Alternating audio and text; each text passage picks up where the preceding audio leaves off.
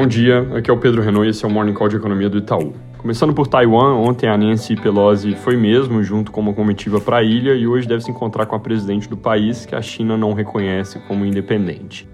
Essa é a visita de mais alto escalão do governo americano a Taiwan das últimas décadas e ontem a China subiu o tom dizendo que é uma provocação grave que infringe a soberania do país. Também, como resposta, a China movimenta seu poderio militar na região e vem posicionando forças em torno de toda a ilha para conduzir a partir de amanhã, provavelmente, exercícios de live fire, simulações usando armamento real que podem incluir mísseis convencionais, armas de longa distância.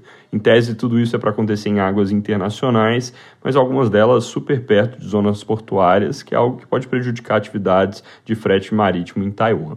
Dependendo das trajetórias usadas dos mísseis, pode acontecer também de ter armamento sobrevoando a ilha, e isso seria uma escalada do grau de ameaça. Ao longo de hoje, provavelmente nos últimos dias, a gente ainda vai ver muito barulho nesse fronte, com riscos de cauda, mas na nossa leitura, apesar de marcar obviamente uma piora das relações entre Estados Unidos e China, o evento em curso não significa muita coisa além disso. A gente não acha que a China antecipa seu cronograma de médio e longo prazo de assumir o comando da ilha, e mesmo com a resposta dura aos Estados Unidos, os exercícios a serem conduzidos com um certo tom de ameaça, a gente acha que um cenário de confronto ainda parece longe de ser o mais provável. Sobre China, saiu o PMI Caixinha de Serviços, que tem uma amostra mais abrangente em pequenas e médias empresas e mostra alta no mês de julho de 54,5 para 55,5 pontos, que é o melhor nível desde abril do ano passado. O índice foi na contramão do PMI oficial do governo, provavelmente por causa dessa questão de amostra mais concentrada em pequenos negócios.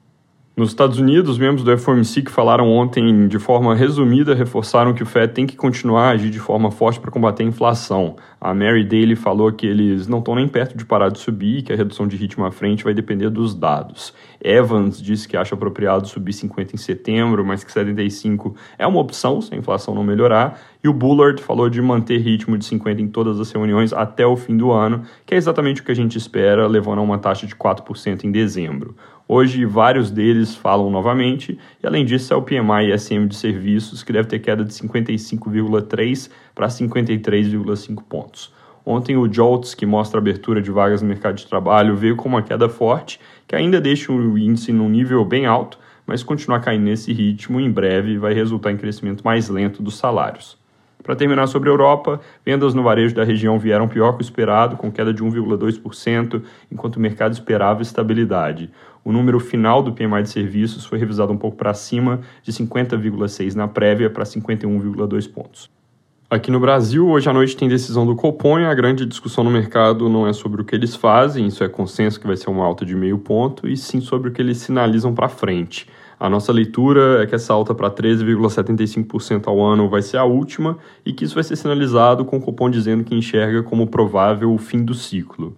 Agora, na conjuntura atual, a gente acredita que eles vão além e qualificam que, caso seja necessário, podem fazer mais um ajuste em setembro, mas de menor magnitude, ou seja, tem um cenário secundário em que, em vez de parar agora, o cupom para mês que vem em 14%. Isso está longe de ser consenso, na verdade, tem uma parte do mercado que enxerga que juros ainda sobem um pouco mais e que hoje o Copom deixa a porta aberta para ir nessa direção. Por isso, mais do que nunca, vai ser importante ficar de olho na comunicação pós-reunião de hoje e na ata que sai terça que vem. Sobre dados, ontem a produção industrial de junho veio com queda praticamente em linha, caindo 0,4% no mês, foi um pouco pior que a nossa projeção de menos 0,2% e consenso de mercado de menos 0,3%. A composição do índice foi bem na linha do que eu mencionei ontem, alta da indústria extrativa de quase 2%, depois de uma queda forte em maio, mas com essa alta sendo mais do que compensada por queda de 0,3% da indústria de transformação, que tem um peso muito maior. Pode parecer estranho que a combinação de 2% de alta com 0,3% de queda dê um resultado final de menos 0,4%, mas é porque esses números têm ajuste sazonal e aí nem sempre as contas são super lineares. Apesar de ter sido leve o recuo da indústria de transformação, ele foi bem disseminado. A única categoria que subiu foi produção de veículos. Esse número de produção industrial é a primeira peça da rodada de dados sobre o mês de junho que o IBGE vai usar para fechar as contas do PIB no segundo trimestre. Olhando só para a indústria, o crescimento de abril a junho foi de 0,9%, apesar desse resultado mais fraco na margem. Ao longo da próxima semana devem ser os números de varejo e serviços, E aí a gente fecha o conjunto de informações, na sequência sai o PIB, para o qual o nosso acompanhamento de alta frequência aponta crescimento de 1,2% contra o trimestre anterior, deixando um risco positivo sobre a nossa projeção atual, é de 0,8%. E se esse risco for confirmado, pode levar uma revisão para o ano como um todo, para crescimento acima da estimativa corrente, que é de 2%, na comparação do ano fechado de 2022 com 2021. É isso por hoje, bom dia!